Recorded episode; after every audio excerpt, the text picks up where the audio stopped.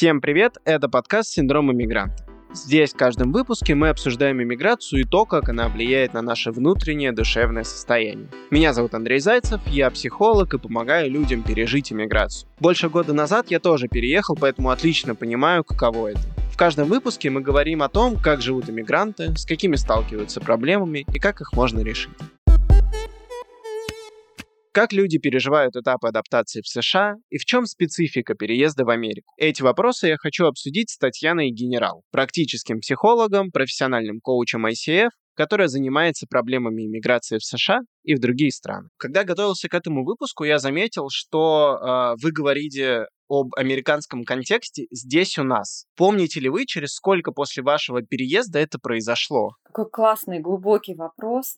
И в моем личном случае это было практически в первый день или даже еще до переезда. Мы приезжали в США в гости, присмотреться, и уже тогда я чувствовала, что это то, как я хочу жить, это такие отношения между людьми, как я хочу быть в моем социуме. И уже тогда я иногда оговаривалась, еще не переехав окончательно. И, естественно, первый же шаг на американскую землю в качестве постоянного резидента был вот этим моментом, когда я стала говорить здесь у нас. Иногда проскальзывала рассказывала в первый год. Мы, они, была немножко такая путаница, когда, знаете, не контролируешь, о чем говоришь и забываешься. Но в общем и целом здесь у нас это сразу с первого дня. То есть в вашем случае это такой матч с первого взгляда, если можно так выразиться, да? Вы сразу поняли, что это то место и та страна, в которой вы хотите жить. Да, абсолютно. А можете, пожалуйста, рассказать, наверное, немного для слушателей свою историю переезда? Почему решились? Почему именно Америка? Долгое время я думала, что иммиграция это для каких-то особенных людей. Жизнь в других странах, жизнь за границей, вот эта красота, комфорт. Это для каких-то других особенных людей. В нашем окружении было пару людей, которые уехали. Одни уехали в Австралию,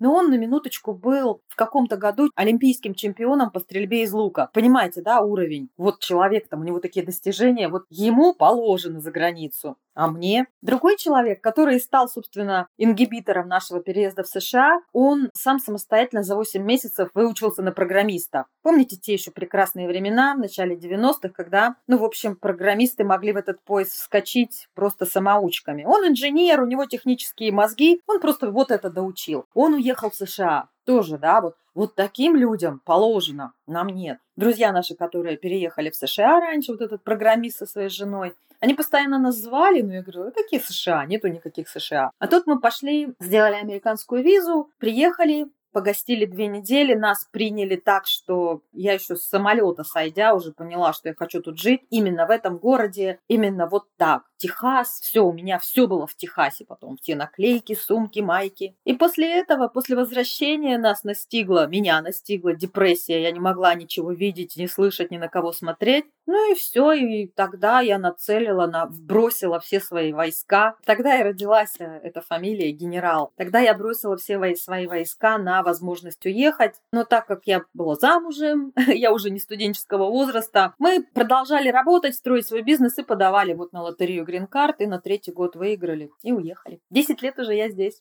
Вот это была прошлая волна иммиграции. А сейчас мы наблюдаем новую. Вот сейчас как встречают американцы новых иммигрантов из России или, может быть, из других стран? Что-то поменялось?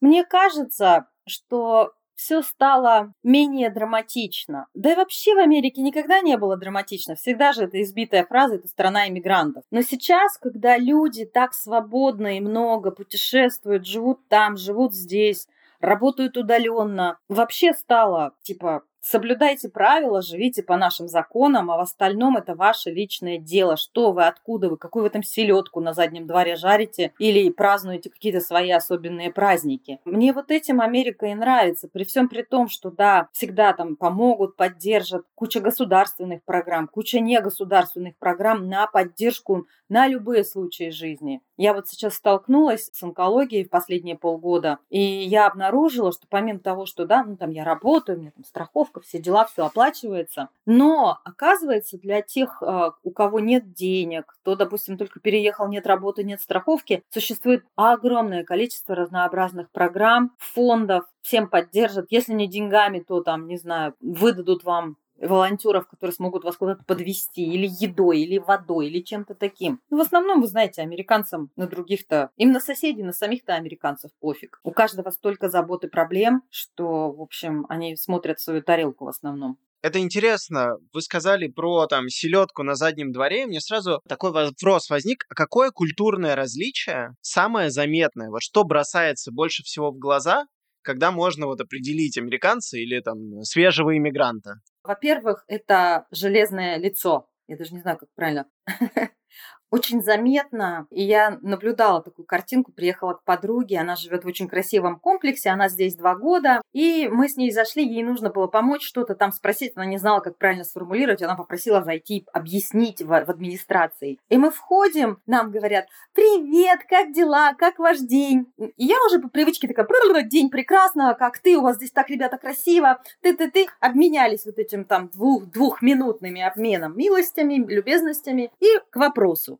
Моя подруга мне нужны ключи. И эта девочка, которая администратор, она прям было видно, что она прям такая, для нее это настолько вот, ну, а, им встроено вот это, что, ну, сделать человеку чуть-чуть приятно и потом уже к делу. Наверное, вот это самая главная особенность, вот это вот нелюбезность, я не знаю, как правильно это назвать, ну, непривычка еще вот к этому small talk и к улыбкам. Да, не улыбающиеся лица, это тоже сразу можно отметить. Еще есть такая штука пренеприятнейшая. Когда вы сталкиваетесь где угодно с американцем глазами, хоть где, хоть с кем, на соседней линии, в пробке, в магазине, всегда сделают вот так и пойдут дальше.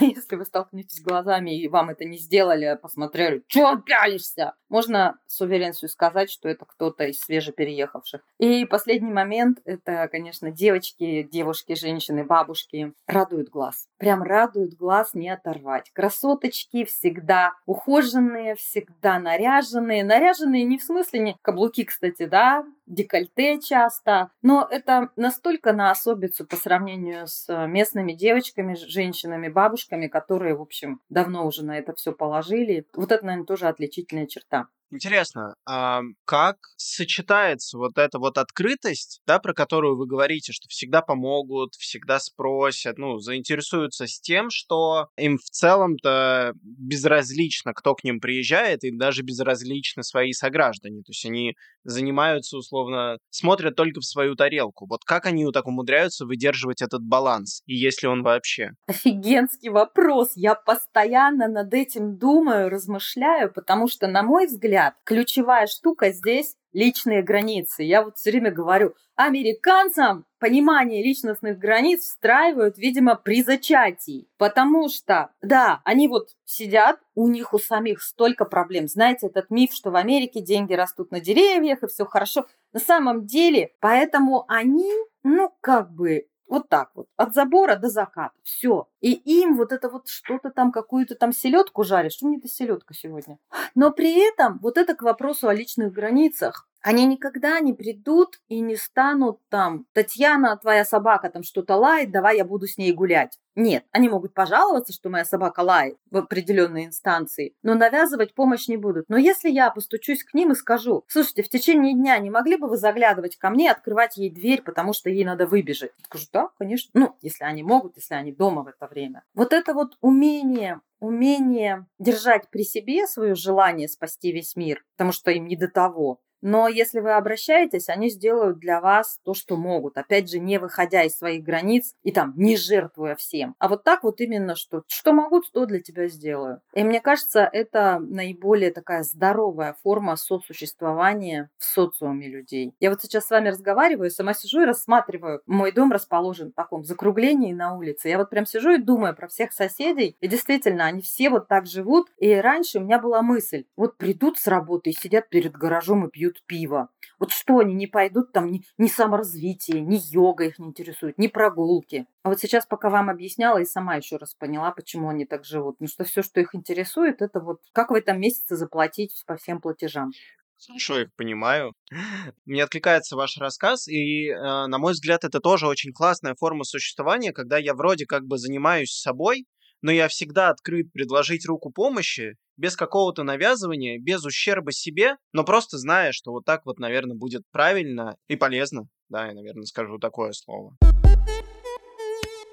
какими основными трудностями сталкиваются иммигранты, приехавшие в Америку? Вот что им самое сложное дается? Я бы сказала, что самое главное это даже не реальное положение вещей, а то, что они об этом думают. Сейчас поясню. Допустим, не идеальный английский допустим, отсутствие местного опыта работы, допустим, отсутствие знакомств. Это факты. Но это такие факты, которые, они никак не влияют на ценность и значимость человека. Но так как у человека при переезде часто есть ощущение, что он теперь здесь второй сорт, и вот это вот, как бы это правильно назвать-то, преклонение перед Западом, если вы помните, было такое выражение. Мысль о том, что здесь они все такие небожители, а я там тварь дрожащая. Наверное, это в первую очередь и останавливает людей от того, чтобы начать пошагово просто разбираться со своими сложностями, как языковой барьер, создание социального круга и все остальное. Я в своей работе очень много этого вижу, когда с одной стороны, человек страдает от социальной изоляции, ну, естественно, куда бы ты ни переехал, ты в своей ты стране переедешь в другой город, у тебя друзья с неба на тебя не упадут. И человек страдает от этой изоляции, ему плохо, но на вопрос, что случится, если ты пойдешь там и встретишься с соседками на чай, которые тебя уже две недели зовут, начинается старая вот эта песня о том, что они-то вон что, а я-то кто. А что случится, если ты придешь там, как я пойду, я не понимаю, что говорят. А что случится, если ты придешь и будешь там просто улыбаться? Наверняка же они догадываются, что ты не совсем идеально говоришь по-английски. И тут вылезает как раз вот эта тема, что больше дело даже не в том, что она не будет знать, что сказать, а в том, что она будет э, ощущать себя дурой. Ей не хочется вот так себя уронить в своих собственных глазах. А тут я всегда вижу старую избитую тему, что у человека есть представление, что он должен быть всегда идеален, прекрасен, производить великолепное впечатление, ни в коем случае нигде не попасть в просак, не попасть в смешную ситуацию, иначе все трендец. То есть, на мой взгляд, очень однобоко про психологию, это как раз вот про это. Потому что то, что я обозначила про языковой барьер, культурную разницу, это все решается вообще просто очень просто. Вы общаетесь, вы разрешаете себе быть не идеальным, вы выходите, вы пробуете, и в какой-то день вдруг понимаете, что, в общем, неплохо получается. Отличный ответ, мне он понравился, и у меня сразу нарисовалась такая метафора. Вот то, как вы это описывали, мне представилось, что человек как будто приходит в гости. И вот когда ты приходишь в гости, ты должен там аккуратненько сидеть, не чавкать, не задерживаться, вести себя вот как-то культурно, не делать каких-то других вещей. Хотя по факту, на самом деле, гости-то зовут не твой идеальный образ, в гости зовут тебя как человека. И здесь то такая же история, что люди, правильно ли я услышал, да, переезжая в другую страну, завышают, наверное, свои ожидания от себя же, да, что мне нужно соответствовать какой-то планке, иначе я вот буду вторым или третьим сортом. Но по факту нет, они могут оставаться самими собой, и этого уже будет достаточно для того, чтобы успешно адаптироваться в иммиграции. Да, да, это очень верное резюме. Это, наверное, штука такая, которую все должны держать в голове, кто планирует переезд, что это неминуемо случится. Особенно если возраст уже такой там за 30, когда уже есть какие-то достижения, свершения, статус, репутация – да, это неизбежно случится, некое проседание, даже хотя бы потому, что будут ну, новые навыки, да, нужно будет осваивать, в чем-то чувствовать себя, я не знаю, я не могу. Понимание, что отпустить вот эти ожидания от себя, что я должен всегда быть на высоте, идеальным, прекрасным, сияющих доспехах и позволить себе в чем-то быть не идеальным. А что насчет ожидания других? Потому что на Ютубе вы говорили, что ваше мнение за 10 лет изменилось. То есть, например, эти люди казались вам сначала небожителями, а потом вы начали замечать их наплевательство в одежде, да, необъятность их размеров. Вот когда прошла ваша идеализация, но не от себя, а других людей? Наверное, последние пару лет, когда я сама почувствовала себя равной им, нет, раньше, наверное. Где-то, наверное, в половину иммиграции, то есть лет через пять, когда я стала замечать, что я не просто не ниже, а я выше какой-то такой серединки, медианы, да. Я больше где бывала, я больше знаю, я больше умею, мне больше интересно, я больше достигаю. Когда я купила дом на седьмом году жизни в Америке, мне знакомый тогда провел интересную параллель. Смотри, говорит, ты семь лет в США, если сравнивать так, то это какой-нибудь американский подросток. ну вот если проводить там параллели по возрасту и опыту жизни в стране, можете себе представить американского подростка, там, прекрасно справляющегося, там, у него финансы, инвестиции, еще и дом купил? Нет, нет, вот, а ты смогла, гордись собой. Наверное, тогда вот это началось. С какими чувствами ваша идеализация рушилась? Потому что иногда, я знаю, это бывает болезненно. У вас каково это было? У меня был интересный период, в 2020 году э, я э, сильно захотела выйти на американскую аудиторию как коуч и как психолог. Я посмотрела сначала в сторону продолжения образования, но там потребовалось бы 8 лет, чтобы стать здесь психотерапевтом. Меня настолько не хватило, и я решила получить местную сертификацию как лайф-коуч. Потому что мне казалось, что я по-прежнему ну, не дотягиваю, если я не работаю с американцами. И я ее получила и я работаю с американцами. И я обнаружила, что мне гораздо больше есть что предложить иммигрантам. Мне интереснее с ними работать, потому что их задачи мне откликаются больше. И, наверное, сейчас закидают меня тапками и помидорами, наверное, есть некоторое чувство такого снисхождения, что ли, к американцам. Потому что у меня сейчас процентов 30 американских клиентов, и их запросы, это вот это, я изо всех сил себя сдерживаю, я уже научилась, но где-то там, в глубине души, вот это вот, мне бы ваши проблемы. Вы сказали, что можете дать больше и интереснее вам работать с иммигрантами. С чем они к вам приходят и какими они к вам приходят? Если такое summary подвести. Есть такое высказывание в консультировании, что Чаще всего клиент приходит на то, что у тебя у самого фонит и болит и откликается, или ты сам через это прошел, все выучил, вылечил, и на это приходит клиент. Моя сейчас очень большая категория клиентов – это те, кто приходит с выгоранием. По неофициальным исследованиям, мои личные данные, там я где-то в интернете это гуглю, пятый-десятый год в эмиграции самое сложное в этом контексте. Все бытовые, а, самые насущные проблемы уже решены, и оказывается, так получается такая в некотором роде адреналиновая ломка, потому что все эти годы, пока все достигалось, от каждого достижения возникало чувство сначала там адреналин, да, на то, чтобы это достичь, ресурсы, там все, а потом а, достиг, да, пошли эндорфины, хорошо. А тут раз, и все, всего достигли, да, тот самый домик с белым забором, лабрадор, два с половиной ребенка, и что? Жить там, выживать мы умеем прекрасно, а жить мы не умеем, как сказала Юлия Синарева, тоже известный психолог. Здесь она в США, это тоже ее одно из направлений деятельности. Она вот работает с, с такими вещами. И они оказываются в ситуации, когда вот это внутреннее, внутренний конфликт, но все же хорошо. Нет, нет, нельзя, нельзя почивать на лаврах, что если я не буду что-нибудь делать, обязательно что-нибудь случится. И это доводит вот до состояния, когда человек приходит полностью либо вымотанный, либо в апатии, либо с какими-нибудь там проявлениями психосоматики. И в основном вся работа у нас идет именно вот с этим, а что случится, если ты не будешь этого делать? Другая тема моя, моя любименькая. Если вы видели мой YouTube, там краем глаза, у меня за 7 лет жизни в Америке было 101 американское свидание. Первое свидание. То есть это у меня такое на свидание с американцем. Моя тема дейтинга в другой культуре, в другой среде. Я начинала это делать совершенно неосознанно, не прокачанная, ничего не понимающая. И каждый виток сопровождался работой с психотерапевтом, с тренингами, с книгами, со всеми возможными методами методами, как с этим справиться, почему у меня не получается. И поэтому я теперь себя самопровозгласила специалистом по дейтингу в США. Это вот еще одна такая тема, с которой приходят. Сами понимаете, мало того, что взаимоотношения между полами это и так всегда да, сложная тема. И добавьте вот сюда еще то, что это другая культура, другие привычки, другие традиции, все остальное. С этим тоже приходят, с этим тоже работаю. Интересные запросы очень распространенные. Мне часть из них тоже откликается, потому что у меня тоже большое количество иммигрантов. Но у меня другая метафора. У меня не окажусь под мостом, у меня встречалось окажусь в коробке. Но смысл примерно такой же.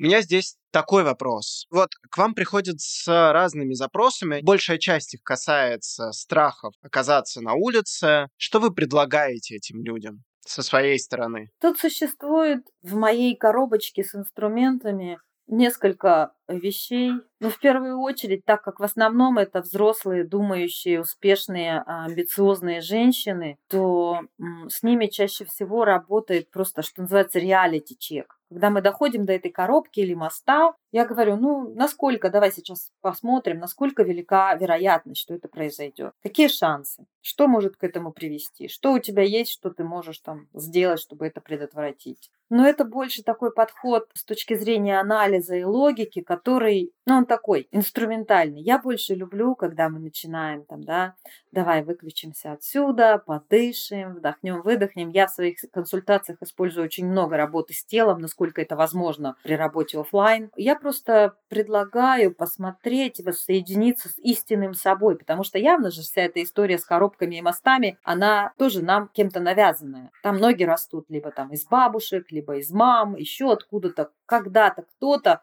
вот те поколения так жили, и для них это был страх. Если ты перестаешь работать, все, завтра будет нечего есть. И мы просто просто, неправильное слово, это все очень непросто. Я предлагаю воссоединиться с истинным собой и увидеть, а во что верю я на самом деле. Что мне моя истинная сущность говорит? а что я могу, что я могу сама себе дать как источник вот этого ресурса. То есть я помогаю увидеть, во-первых, что это навязанная история, да, что эти убеждения, они откуда-то пришли. Иногда мы используем техники из гештальта, когда там я предлагаю наклеить, прям выписать их на бумажке, наклеить на себя, потом снимать с себя, избавляться от них. С некоторыми тоже работает тема эта. Но в большинстве своем это целая серия встреч, где мы просто помаленьку, как луковицу, очищаем разбираемся с этим, отпускаем. И каждый раз клиент по чуть-чуть тут себе что-то разрешил и не пошел и не сделал, не поехал в офис, не стал вот сейчас там принимать решение, отложил на полгода, потому что именно сейчас ситуация и так напряженная.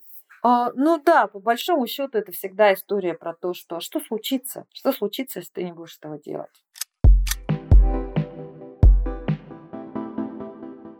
Я, наверное, напоследок хочу попросить вас дать несколько советов, ну, можно не длинных, да, коротких, людям, которые собираются эмигрировать в США. Вот что вы можете им посоветовать уже тоже как опытная эмигрантка и как эксперт, вот что вы можете им полезного, да, такого порекомендовать перед тем, как они отправятся в свой путь. Нам когда-то такой совет дали, очень короткий. Учите язык, зарабатывайте деньги. Но так как это было 15 лет назад, сейчас я бы добавила, пока вы еще у себя, допустим, и если это плановый переезд, посвятите время и займитесь своим ментальным здоровьем, пойдите к коучу, психотерапевту, психологу, кому угодно. Вот с таким запросом, что да, мне грядет переезд, и я хотел бы там позаботиться о себе, чем-то себе помочь, что-то простроить, с чем-то поработать, какие-то у меня истории фонят, и я знаю, знаю за собой это. Ну и, наверное, самый такой тоже совет избитый – это позаботиться о своем физическом здоровье. Потому что переезд – это огромный стресс, и даже у самых здоровых людей иногда начинает все сыпаться. Тогда, Татьяна, второй вопрос следом. А для тех, кто уже переехал и вот вступил на американскую землю, какие советы здесь могут подойти? Не сидите в русскоговорящем пузыре. Насколько это бы не выглядело комфортно, доступно и удобно, выходите в Америку, потому что вы не начнете адаптироваться в, в Америку или в другую любую страну, куда вы переехали. Вы не начнете адаптироваться в стране, пока вы не начнете взаимодействовать с местными людьми. И пока вы не почувствуете себя комфортно и спокойно при любой ситуации. Позвонить в банк, отменить транзакцию, поменять колесо, заехать на автосервис, решить какой-то вопрос в магазине. Вам должно быть комфортно комфортно. И это не только вопрос знания языка, это еще и вопрос того, что вы чувствуете, что это ваша страна, и вы здесь на все имеете право. А вы не получите этого ощущения, пока вы не станете вот, ну, тереться об эту страну, грубо говоря, общаться не только со своими русскоговорящими, но и со всеми местными. Получается, что мы сегодня с вами поговорили немножко об обществе, которое есть в США, да, если так коротко резюмировать, то это люди, которые работают, у которых есть большое количество обязательств, но при этом которые всегда протянут руку помощи, если их об этом попросить. При этом ни в коем случае не в ущерб себе. Да, и здесь мы переходим, наверное, к второй теме, о которой мы поговорили, это про ожидания. Что очень часто, по вашим словам, многие люди, переезжающие в США, считают себя лишними, какими-то нежеланными или второсортными, но на самом деле это не так. Да, и Америка была, вот эта вот тоже избитая фраза, создана иммигрантами для иммигрантов, и, в общем-то, я думаю, что так оно и есть. Да, здесь очень важно сохранять себя и переезжать таким, какой вы есть. При этом есть, конечно же, способы, как себе помочь, да, подготовиться, может быть, заранее, это выучить язык, наладить какую-то финансовую историю, если получается до или сразу же после, для того, чтобы эта адаптация прошла легче. Не всегда наши ожидания могут совпадать с реальностью, и не всегда, на самом деле, наши ожидания могут болезненно разрушаться. Иногда, когда период эйфории проходит или идеализация себя, комьюнити, да, местных тоже разрушается, это не всегда больно. Это может быть и приятно.